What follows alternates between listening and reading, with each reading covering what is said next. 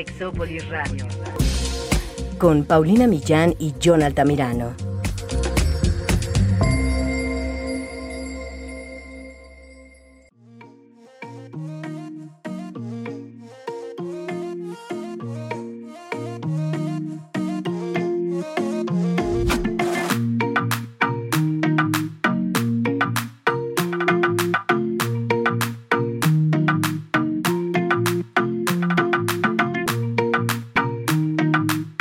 Cosas viven de manera distinta las personas que tienen sexo con mujeres y también con hombres?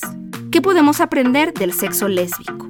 En este episodio entrevistamos a una médica experta para conocer esto y todos los tips. Quédense, esto es Sexópolis, se va a poner muy bueno.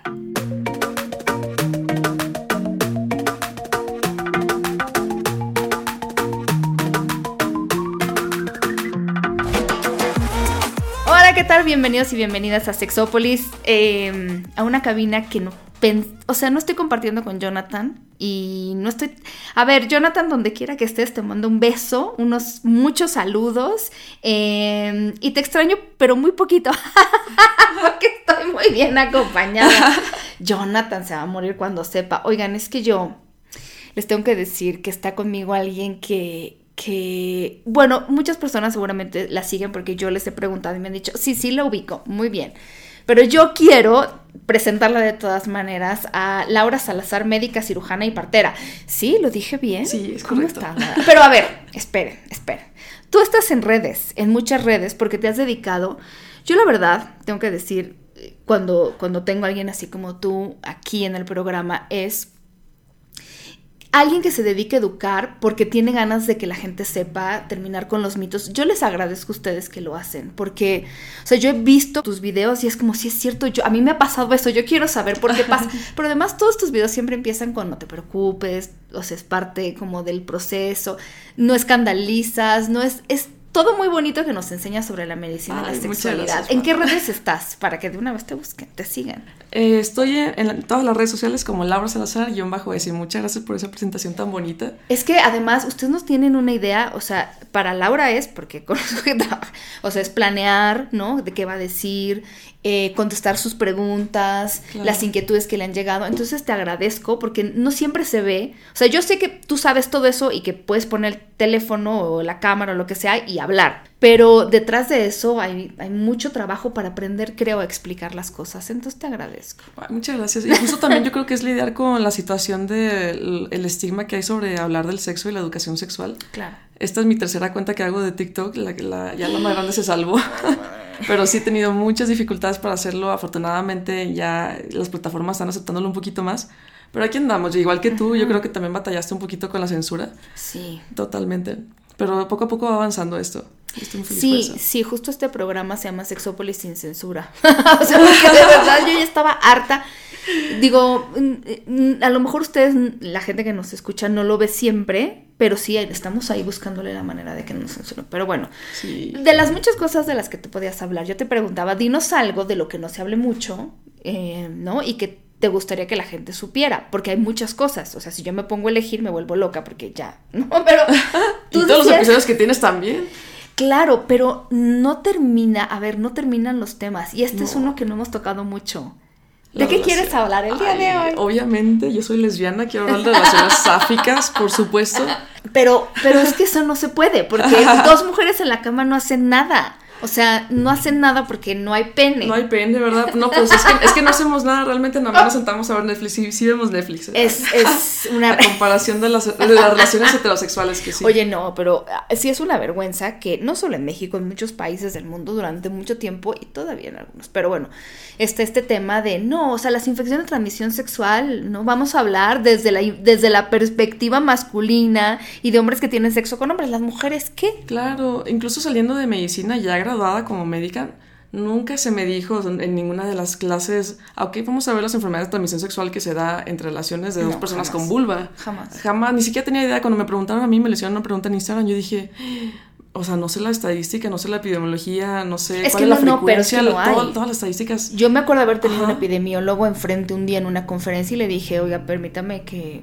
Porque había mostrado sus estadísticas y como entre mujeres tenía como una rayita de no aplica.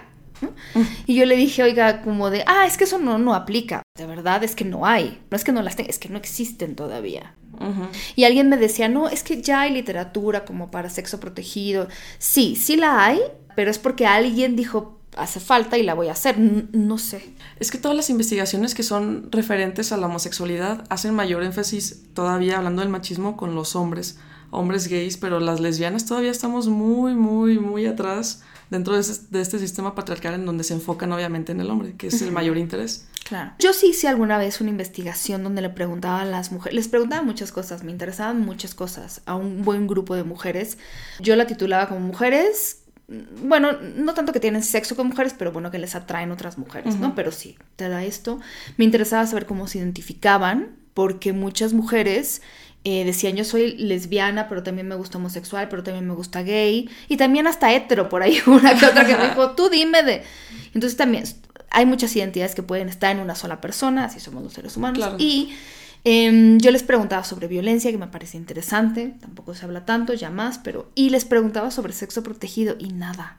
No, ante las mujeres. Nada. No, no, por supuesto. Es, es, es muy difícil. Justo yo que sí veo muchas vulvas infectadas, como que tengo un poquito más de miedo de contagiarme, entonces soy muy, en el uso de condón. ya ves es que, siento que las mujeres como no lo ven, eh, eh, no está visualizado, vemos generalmente las imágenes y las instrucciones de enfermedades de transmisión sexual, casi siempre un pene infectado pero vulvas infectadas no, casi no las vemos. Claro, pero además la mayor parte, bueno, dice la OMS, de las infecciones de transmisión sexual no es que tengan síntomas. Y por ejemplo, el BPH está muy presente en general. Y las mujeres, la mayoría de las enfermedades son, son asintomáticas porque nosotros estamos por dentro. Los hombres que están para afuera, por ejemplo, gonorrea, lo pueden diferenciar así facilísimo. Pero las mujeres que, por ejemplo, en el caso de la gonorrea, que la secreción empieza desde arriba, puede que no baje lo suficiente, que no haya tanta secreción y no te das cuenta. El problema es que ya más adelante te puede causar, obviamente, muchísimas complicaciones. Una de ellas la infertilidad.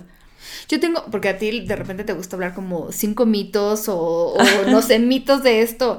Yo tengo algunos, pero no sé si quieras empezar por alguno. Ah, sí, a ver, échate. No, yo, yo estoy aquí bueno, para el primero era ese, que no pasaba nada entre dos mujeres. O sea, que no. ¿Sabes qué pasa? Creo, eso también en la población general, no importa a quién te guste, quién te atraiga. Creo que la gente se preocupa más por los embarazos. No sé por qué los tienen como más visibles. Y entonces, al grado de que mucha gente dice, no, es que yo no, por ejemplo, no uso condón externo o interno porque yo, pues, estoy tomando anticonceptivos, ¿no? Pero. Sí, se les olvida la parte de se les olvida. Entonces, siento que esa es una. La primera es que no pasa nada porque, como no puede haber embarazo, pues ya. Sí, de que, ah, pues sí, podemos y, es que la, mayor frecuencia también es, por ejemplo, en el uso de condón, cuando estamos hablando de contacto directo, por ejemplo, de pH, que estamos hablando de herpes, incluso en, una pareja heterosexual o en una, en una relación entre una persona con pene y una con vulva, aunque el condón esté en el pene, si las áreas alrededor tienen alguna lesión activa, también se va a contagiar. Es lo mismo con las mujeres o las, personas, las personas con vulva que puede que no, no le estés poniendo el condón a un pene, pero si, si hay una lesión activa, obviamente se va a contagiar. Claro. Es muy probable. Pero sí está muy poco visibilizado. Y aparte, no solo esto, sino tal vez, creo que en, en cuanto al sexo, como tenemos la idea del sexo como súper falocéntrico, que no, no, va a pasar nada si no hay pena o si no hay penetración. Justo estaba hablando. O sea, yo, a mí me encanta estar en lugares separatistas, casi no convivo con hombres, la verdad. Pero una de las reuniones que tuve había un hombre un chavo de 23 años, eh, y estábamos hablando de la masturbación. Siempre, siempre que, estoy en una reunión terminamos hablando del sexo. Hablamos de la masturbación y el chavo se sorprendió y dijo, dijo, es que yo pensaba que las mujeres no se masturbaban. O que se metían algo necesariamente. Dijo, y yo, le dije, justo a, eso vamos, dije, pero ¿por qué piensas que no, que no nos masturbamos? Y dice, es que siento que es muy difícil porque como, ¿dónde van a sacar un pene? O sea, se van a meter algo, a fuerza tienen que tener un juguete para penetrar.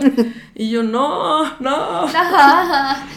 Se me voló la cabeza y dije, es que por eso hay tanta insatisfacción en las relaciones heterosexuales. No, bueno, ¿qué te digo? Yo a mí me pasó que también una vez alguien, bueno, había como, era como un live y muchas mujeres que andaban con mujeres con hombres estaban diciendo, pero creo que sobre todo las que andan con hombres decían, es que yo la verdad, con el pene a veces, pues sí, no, no hay satisfacción solo con eso. Hay y entonces era un genuino preguntar de muchos hombres, bueno, pero si no es con el pene, entonces ¿con qué? Y yo, pues es que afortunadamente tienen dedos, tienen lengua, es tienen que justo, yo creo que las relaciones entre personas con vulva son tan satisfactorias que, porque quitamos esa parte de, centrarnos en, en, los genitales y usamos todo el cuerpo, literal usamos todo el cuerpo rodilla, pierna, espalda, cuello, todo lo usamos para poder satisfacer esa parte.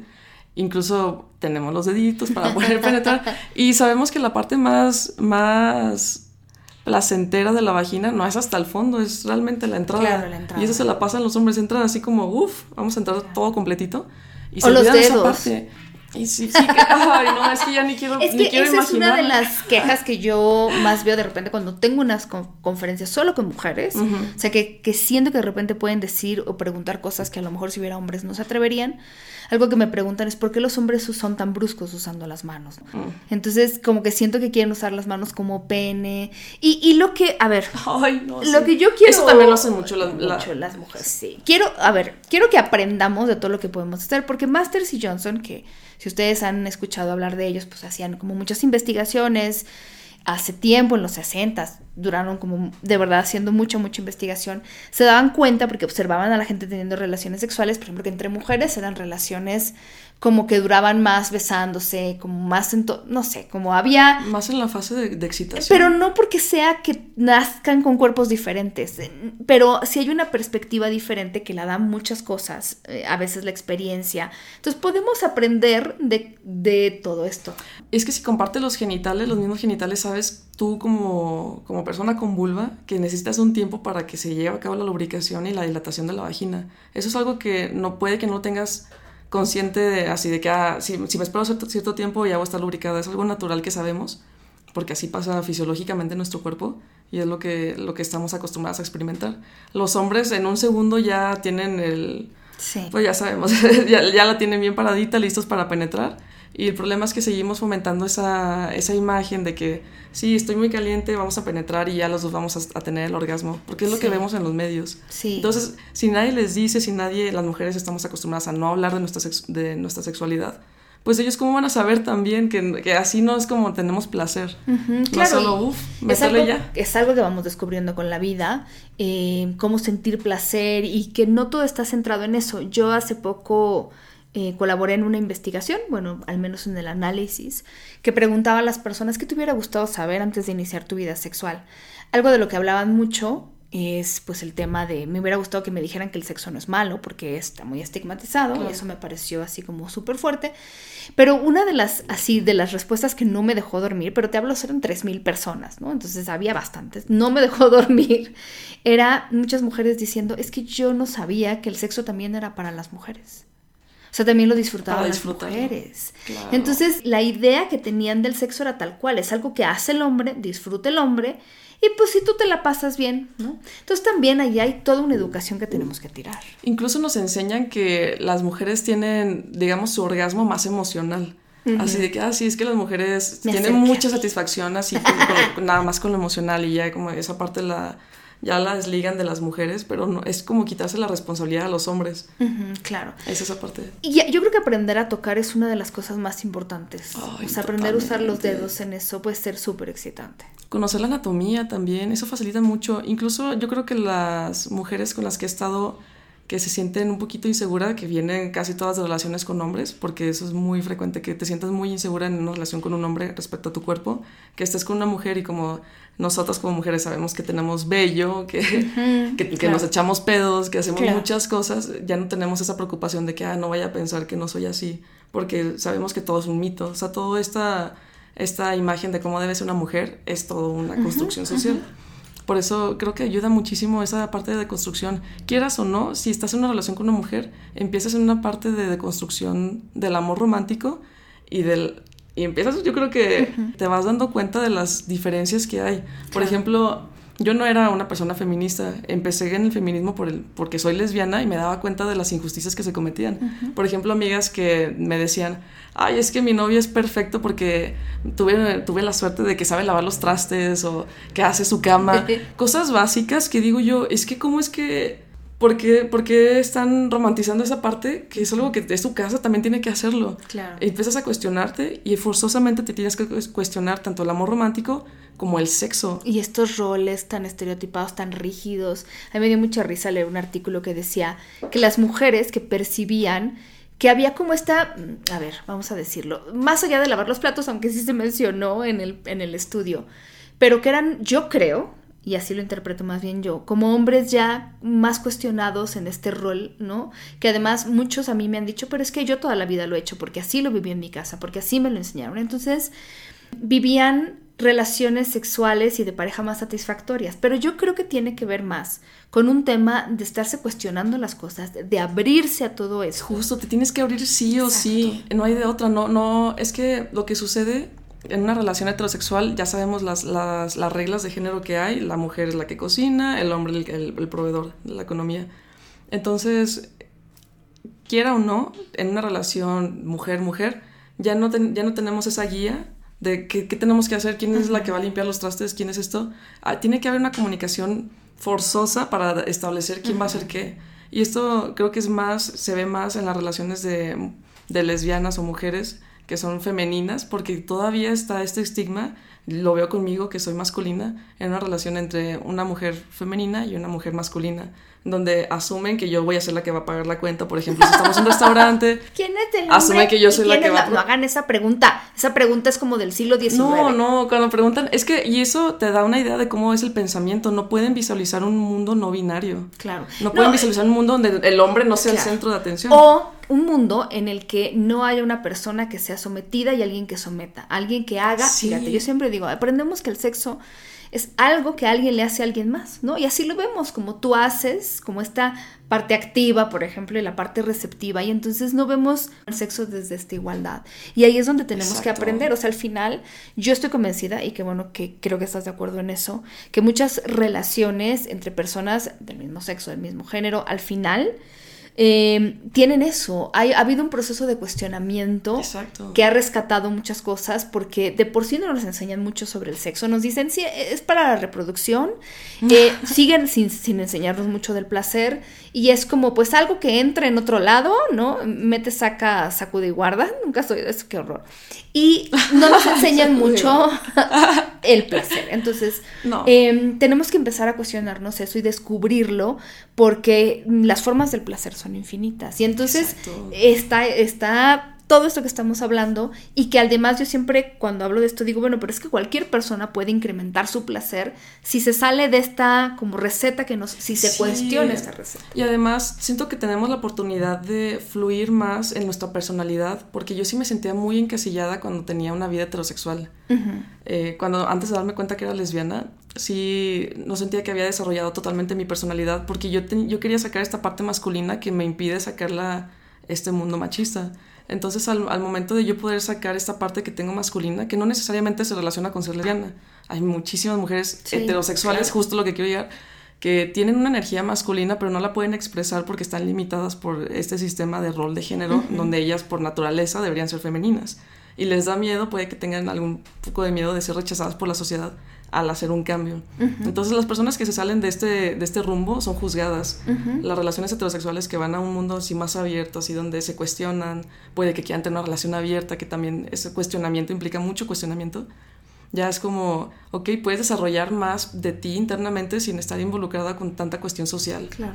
Claro, y, y, esta idea, digo, quiero rescatarla sobre el cuerpo, por ejemplo. Saber que, porque siento que también muchas de nosotras Mm, preparamos nuestro cuerpo como para lo que sentimos que están esperando los hombres, que también no todos los hombres lo esperan, pero esta idea de del vello corporal, eh, de cómo yo me acuerdo que tenía una em, estaba muy emocionada saliendo con un hombre y me dijo, bueno, eh, me voy a hacer la depilación completa porque a mí me dijo él que el vello le da mucho asco. Y yo dije, híjole, esta es una red flag muy cañona, pero no voy a decir nada, no voy a decir nada porque además eh, bueno, había ahí otras cosas agregadas. Sí. Y sí, fue una reflag que sí, Y te haces más atenta a este tipo de cosas, o sea, ya cuando te lo cuestionas y ves que una persona no se está cuestionando eso, es como, ¿por qué no te lo cuestionas? No, tal vez no somos compatibles. Te da como otro criterio más, más, un poquito más, más amplio de cómo podría ser una relación. No tiene que ser así como lo dice la sociedad. Y puede ser, puede ser muy feliz teniendo este rol, digamos,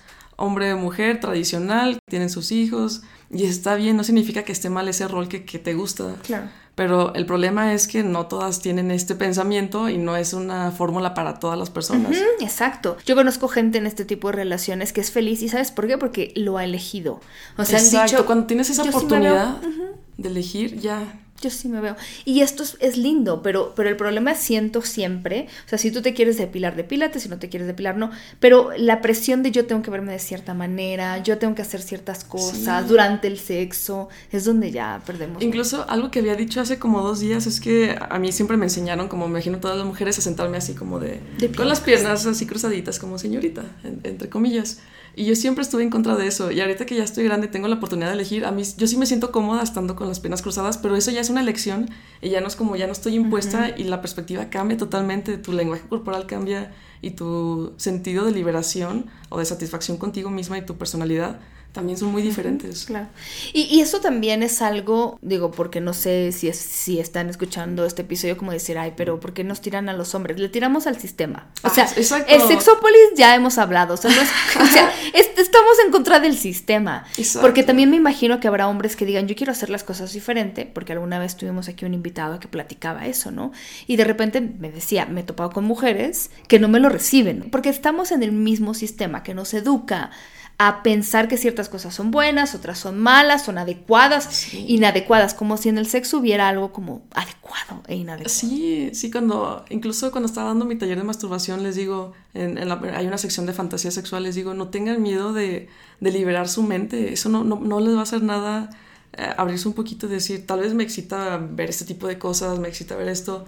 Mientras haya una, un acuerdo con tu pareja, las dos estén de acuerdo, o los dos o les dos, ya, ya, ya, ya se armó, ya, ya no tienen que preocuparse de nada más de ser juzgadas, mucho menos.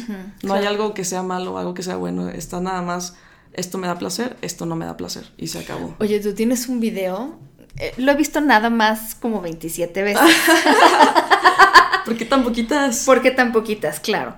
Donde hablas, decías, te voy a enseñar cómo usar las manos para estimular creo que es una vulva, creo que ese es el título. Pero, pero empiezas hablando como de, no solo es como meto algo y ya quedó. Sí, ¿no? solo, es que es, esa idea que hay que quitar. Yo, hay muchos hombres que están dispuestos a aprender, pero hay muy, muy, poca información.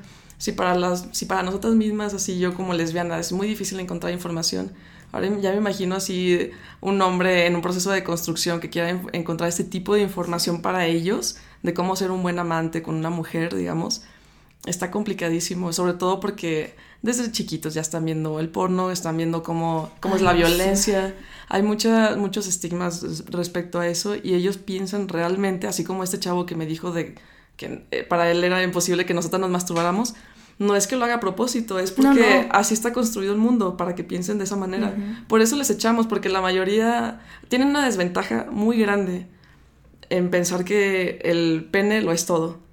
¿Y dónde quedamos las mujeres? Ese es el problema. No es con ellos, es, es, que el sistema no los educa en esa parte, como no nos educa a nosotras.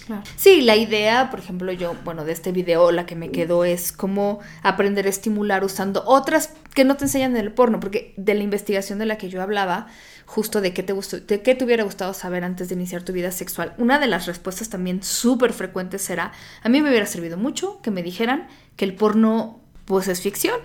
es que no, hay nada más alejado que el sexo que... De, Y también por ahí dos, tres personas me decían, y tampoco como las novelas románticas que te las ponen como... Pues esta idea de que el amor es, dolor, hay que sufrir, hay que entregarlo todo. Esta parte también te, te hace cuestionarte cuando ya no está... O sea, cuando le quitas esa parte del hombre, que dices, ay, somos dos mujeres, ¿qué va a pasar ahora?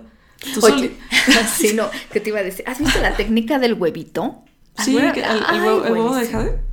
No, hay una técnica, yo lo vi en un TikTok, es que hay TikToks memorables. O sea, yo sé que, yo sé, yo sé que sí tienden a, a ser muy censurados, pero ah, este es muy bueno porque es una chava que, y creo que ni siquiera habla en el video, pero abre un huevito, entonces lo pone en la mano, crudo, lo abre, y con el dedo, el pulgar, empieza a acariciar la yema. Y entonces decía, si no se te rompe, sabes acariciar. Quedó buenísimo. Yo decía, es como lo más cercano me gustó mucho. Oye, eso, está bueno así como con la lengua cuando tienes que hacer, así que te dicen, ah, sí, la cereza, que te, que te pones el palito de la cereza y haces un nudo y dices, mm, soy excelente en el A ver, si le, si le encajas la uña a la yema que estás, que te estás sosteniendo con la mano, pues no, ¿te imaginas cómo se siente la persona con la que está? Es que el problema es que como tienen pene no lo pueden sentir. También es la, es la ventaja que tenemos en, en, las relaciones entre personas con vulva, que sí sabemos exactamente que es muy sensible, es un órgano muy sensible el clítoris. De hecho, cuando me preguntan, no, pues a qué tan fuerte lo tengo que hacer, la, la típica de, ok, así como te tocarías tu ojito, con el párpado cerrado obviamente, es la, la presión que podrías usar con el clítoris en, promedio. Claro, muy buena técnica, muy buena Así, esa presión que usarías en tu párpado con el ojo cerrado en tu, en tu ojito es una, es una buena presión.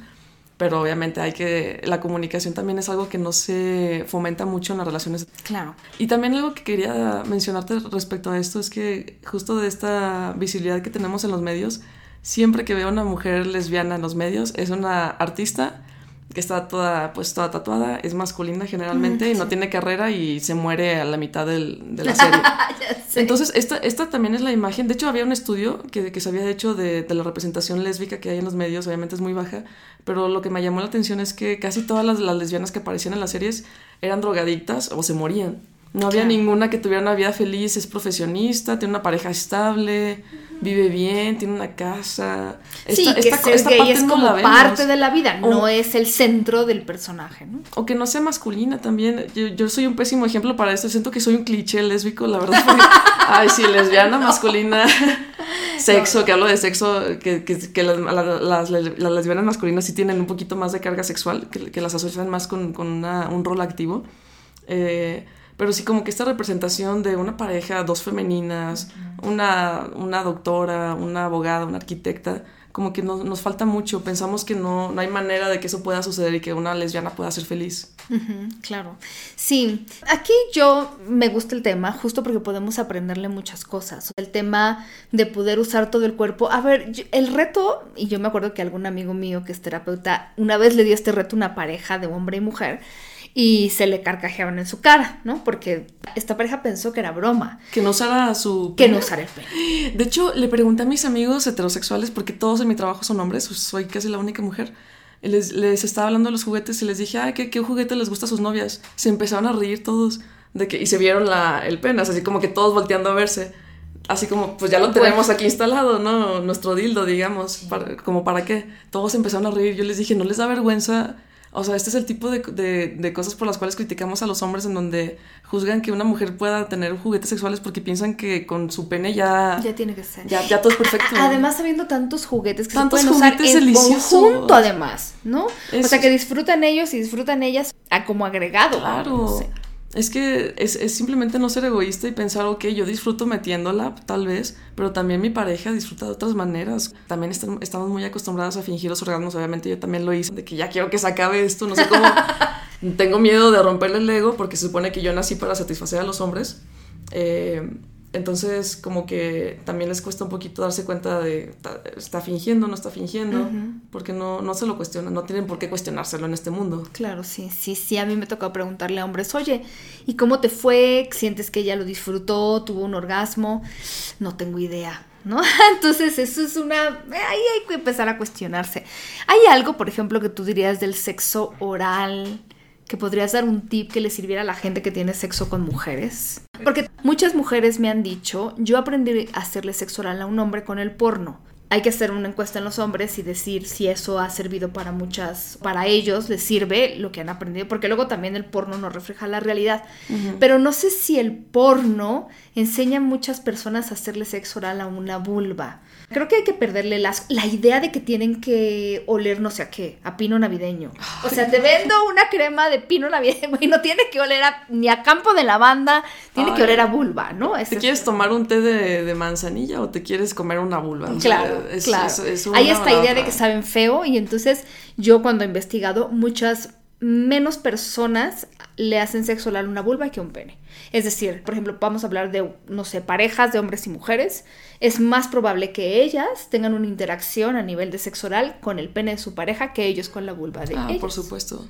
Y también, es que fíjate que yo no veo mucho porno, no sé cómo, cómo, cómo se ve representado el, porno, en el sexo oral. Me imagino que es muy agresivo porque es una de las principales molestias que, que me comentan las mujeres, que lo sienten muy agresivo. Como que me encajan la cara así como que, ah, ya, ah, todo. Eso está bien en su momento, pero hay que saber en, qué momento... Intensidad, intensidad. Siempre creo que lo, lo, que les falla mucho a los hombres es esta parte de, de ser coquetos y sexys con el cuerpo de la mujer y decir, ok, vamos a jugarle con el cuerpo, vamos a atentar tu clítoris, vamos a hacer que Empezando se hinche. por los muslos, o sea, con los dedos, con la lengua. Vamos a hacer que se llene de sangre toda el área genital, no hay prisa. Eh, creo que eso, es la, algo que nos inculca mucho el porno, que todos con mucha prisa. No, de, mis momentos, es que hace mucho que no veo porno, pero en mis momentos en el que veía porno, si era como que todo muy rápido. Vi, solo he visto un video Así que me dejó muy traumada de, sexo lésbico, que yo dije, es imposible, yo, yo, apenas estaba cuestionándome eso, vi ese video y dije, no, yo, esto no es para mí, porque eran así de que súper, no sé, todas las mujeres así, ah, haciendo mucho escándalo, muchos orgasmos todo el tiempo, como que... es que generalmente... No hay un momento de pausa, decir, o sea, ¿en qué momento te estoy te estoy intentando seducir, en qué momento estoy intentando que, te excites. Sí, eso pasa mucho. Muchos videos lésbicos, entre comillas, no están hechos ni por lesbianas ni para lesbianas. Todo el porno está hecho para hombres. Sí, O sea, punto. A menos que, que manifiesten que es porno feminista, que es porno para, hecho para mujeres, de mujeres para mujeres. Fuera de eso, todo el, consumo lo tienen principalmente los hombres, por eso es lo que vende y es lo que hacen las creadoras de, generalmente de, de, ese tipo de contenido sexual. Pero creo que yo creo que lo más importante, eh, pueden checar los, los, videos que tengo porque si enseño la vulva, que siento que es más, más representativo teniendo la vulva. Pero creo que si es con la lengua, hay muchísimas cosas que se pueden hacer con la lengua. Si intenten hacer... El abecedario. No, nunca he hecho el abecedario. Es, la típica, el típico consejo que te dan. Más bien creo que sabemos que hay puntos que casi en todas las mujeres están en la parte superior del clítoris donde está el capuchón. A las dos, si ponemos un, un relojcito, es muy raro las mujeres que he encontrado que su punto de mayor éxtasis sea en la parte inferior, casi todos es a las dos y a las cuatro de, de, la tarde. Okay y no es irse directamente ahí. Yo creo que el primer consejo que les puedo dar, si ya le hicieron su masajito, si ya hicieron todo, es hacer de abajo para arriba una lamida así muy lenta, así date 20 segundos para darle la, lamida, no Cuéntalos, está bien, no hay problema en tu cabeza, ya luego se va haciendo costumbre la primera vez. Y es que puede que en tu mente todo esté pasando muy lento, pero si, si usas el conteo mental, realmente no. Y eso sí es necesario para calentar. Siento que esos momentos de pausa y de intriga, de suspenso, de clímax, bueno, no de clímax porque si estaríamos hablando del, orgasmo, pero sí de causar una intriga, una anticipación así que la mujer lo desee, que, el clítoris empiece a, llenar de sangre.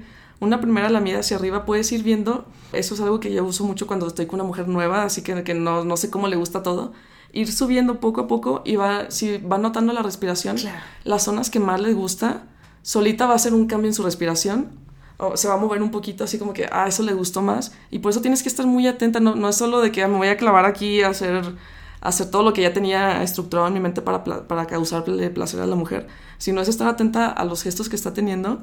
En esa primera lamida de abajo, desde la entrada de la vagina hacia arriba, súper lento, te vas a ir dando cuenta de los puntos que más le gustan a ella, y es donde te vas a poder enfocar. Entonces el primer consejo es vete súper lento, identifica qué parte les gusta más si no lo lograste identificar, está bien preguntar y no necesariamente tiene que ser así como, ay, ¿te gusta lo que te estoy haciendo? Es solo eh, con el simple, así como darle un apretón en el muslo, si ella te aprieta un poquito más, ese, lenguaje no verbal también hay que estar muy atentos. Entonces hay muchas maneras de, de, saber si, si, a la mujer le, está gustando, incluso si penetras, puedes quedarte con, con los dedos adentro empiezas a hacer tu, tu, estimulación alrededor del clítoris, únicamente alrededor. La verdad es que ya la estimulación directa del clítoris, eso sí lo dejo para el final. Para el final. Eso, no sé por qué eh, abusan de, ese recurso de, es que les de glande del clítoris. Digo, ese, esa es tu herramienta que tienes que usar hasta el final, no es de que de, entrada ya le estés dando.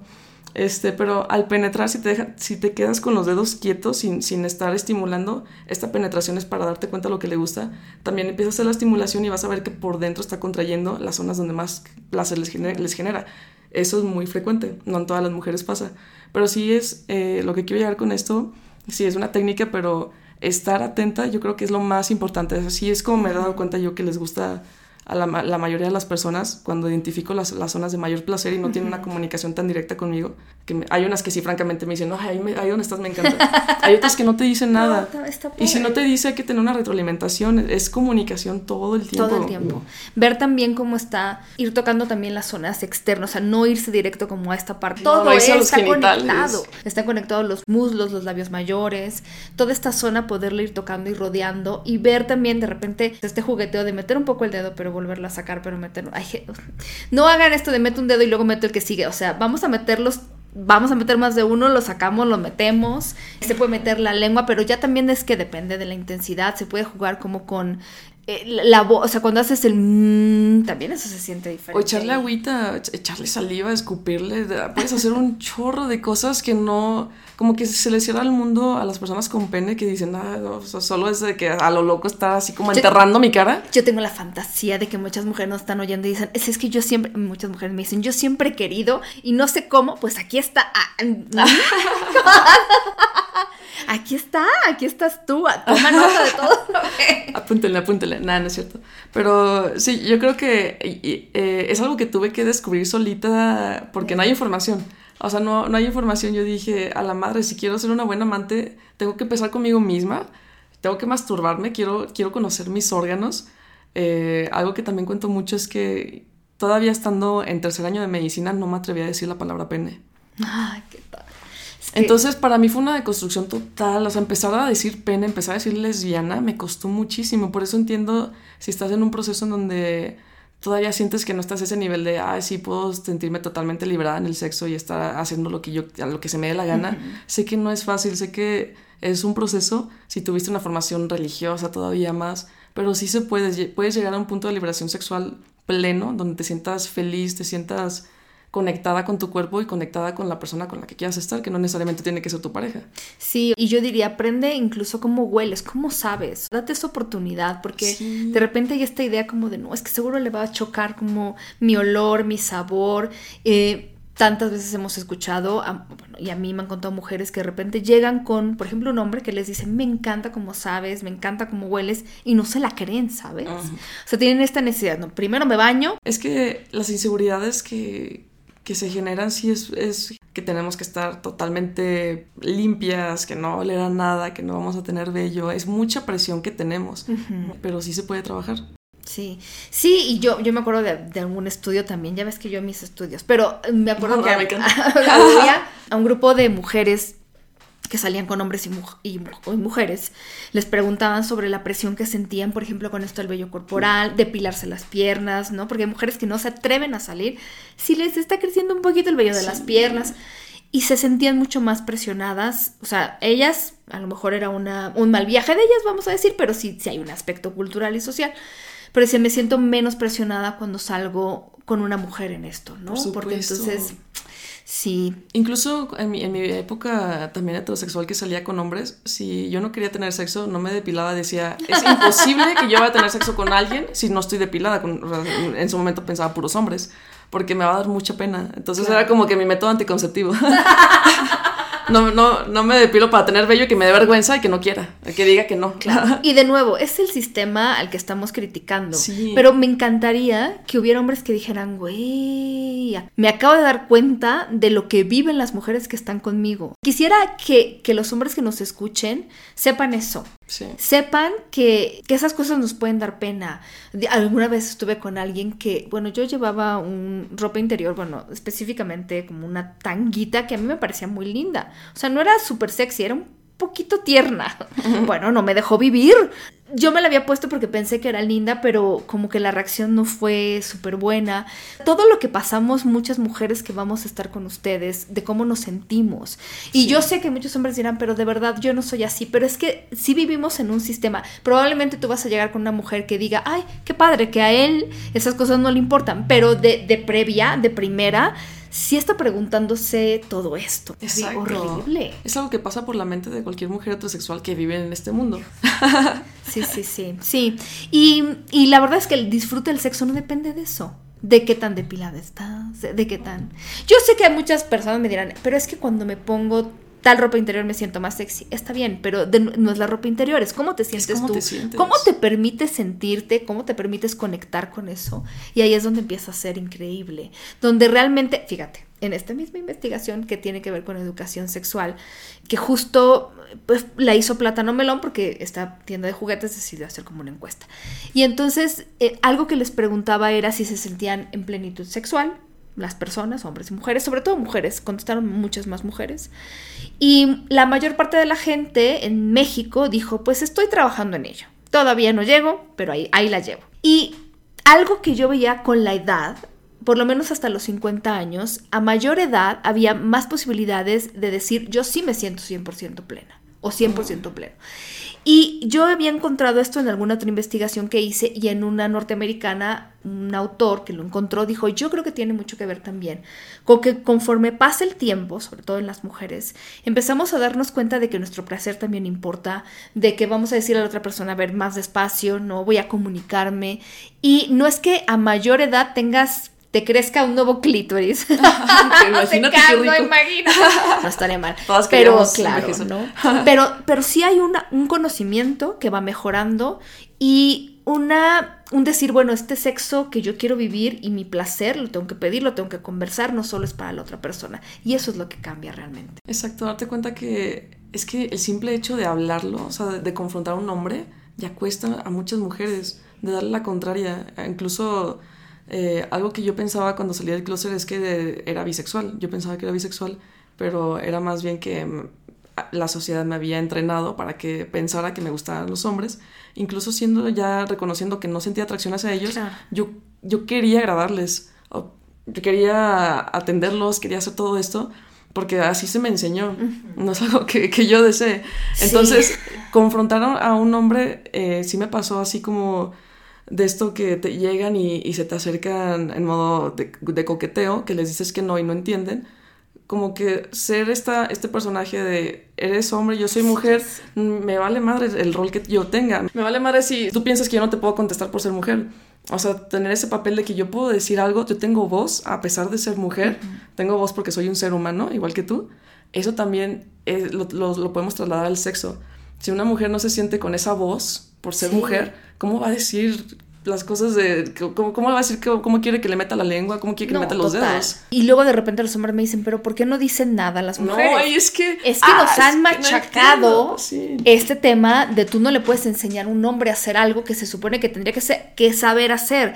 Y es terrible también para los hombres porque pues dicen, no, o sea, a mí nunca nadie vino con un manual. Y es que el ego es muy frágil cuando hablamos del sexo porque ellos se supone que naturalmente están diseñados para, para el sexo, para coger y, y todo. Entonces decirles que no lo están haciendo bien es le das durísimo a su ego. Y unos pueden, sí pueden tener una actitud violenta. Claro. Es lo que nos asusta. Claro. Tener, te- te- saber manejar esa situación en donde llega un hombre a coquetearte y tú no quieres nada con él, pero no conoces a ese hombre y tienes miedo de que te pueda hacer algo. Eso es- son cosas que tenemos que pensar y que ellos probablemente no piensan. De que, ah, ella me dijo que sí, ella dijo que sí a todo lo que yo le estaba diciendo. Pues sí, pero tú estás bien grandote, ella toda chiquita, lo, la podrías hacer algo, no te conoce. Pues obviamente vamos a acceder por miedo a tener una violación, por miedo a que nos agredas, a que nos hostigues, a que nos violentes físicamente o verbalmente. Claro. Con eso llegamos, ¿cómo ven? ¿Cómo ven? O sea, con eso llegamos a un encuentro sexual. Y yo creo que eh, si a lo mejor dicen está cañón cambiar el mundo, la cultura, lo que aprendemos, empecemos por lo que tenemos enfrente, a la otra persona, lo que vemos en el espejo. Empecemos por cambiar eso y por cuestionar eso. Cuestionar yo creo que es lo más importante. Es lo más importante. Y ya con eso empezamos todo lo, de, todo lo demás se va derrumbando. Y sabes, yo creo que eso es contagioso, o sea, la, la salud sexual. Y, y también la satisfacción, o sea, que alguien vea y nos pregunte y vamos cambiando también ideas a partir de lo que vivimos. Ya con eso es más que suficiente. Sí, pues te- te- tener más vías de educación. Sí. Que, que algo que no, que algo alterno a la heterosexualidad y algo alterno a la, a la sexualidad basada en el hombre. Claro. Sí, y en el pene, y en lo que metemos, y en lo que sacamos, y en lo que tenemos que quedar bien, tenemos que durar tanto, tenemos que... No pasa nada. Yo sé que al principio esas son de las cosas que dan muchísimo miedo, pero con el tiempo las vamos entendiendo y se van, se van haciendo más fáciles. Sí, cada vez es más fácil. Eh, les digo, hace pocos años yo no podía decir pene, ahorita ya estoy eh, como educadora sexual. Ahora, la no puedes decir pene porque TikTok te censura. Bueno, no puedo decir por otras cosas. Ahora digo verga. Pero, pero es poco a poco, es un proceso, poco a poco te vas a, te vas empoderando de esta parte de- del vocabulario, o sea, empiezas por el vocabulario, verbaliza lo que sientes, porque a veces eso también está difícil. O cuando estás pensando en fantasías que dices, ay, es que si soy mujer heterosexual, ¿cómo es que puedo estar pensando en mujeres? No pasa nada, no pasa nada, es tu pensamiento, no te va a hacer daño. Claro, claro. Es- ese cuestionamiento de por qué me da miedo pensar que me podrían gustar las mujeres, por qué me, me da miedo pensar que no puedo decir nada o que no puedo llegar al orgasmo con, con mi pareja, es, eh, es hacerte este cuestionamiento, afrontarlo, abrir un poquito, eh, tener un poquito más de apertura contigo misma, aceptación y eh, quitarte esta parte de, de ser juzgona. Claro. No, porque de verdad, no, peor enemigo. Imagínate, te tienes no. de enemigo todo el tiempo. sí. Laura, muchas gracias. Se nos acabó el tiempo. Yo quisiera tenerte más tiempo, pero pues no, ya sé, tienes fans, tienes vida, tienes mascotas. No, hay, mucho que decir, al rato sí me traigo mi bulbita. Me cerámica. parece muy bien. Muchas gracias. De nuevo, ¿nos puedes decir dónde te podemos seguir? Claro, en Instagram y en TikTok como Laura Salazar y en bajo S y también ahorita ya abrí YouTube. E igual, Doc Laura Salazar me pueden encontrar. Yo ya voy a ir un día a que me entrevistes. Que Muy bien, todo eso. ya, ya, ya muchas te gracias por la invitación. al aire. Muchas gracias. Yo les dejo la consigna de siempre de que se porten mal, se cuiden bien y hasta la próxima. Un beso. ¡Mua!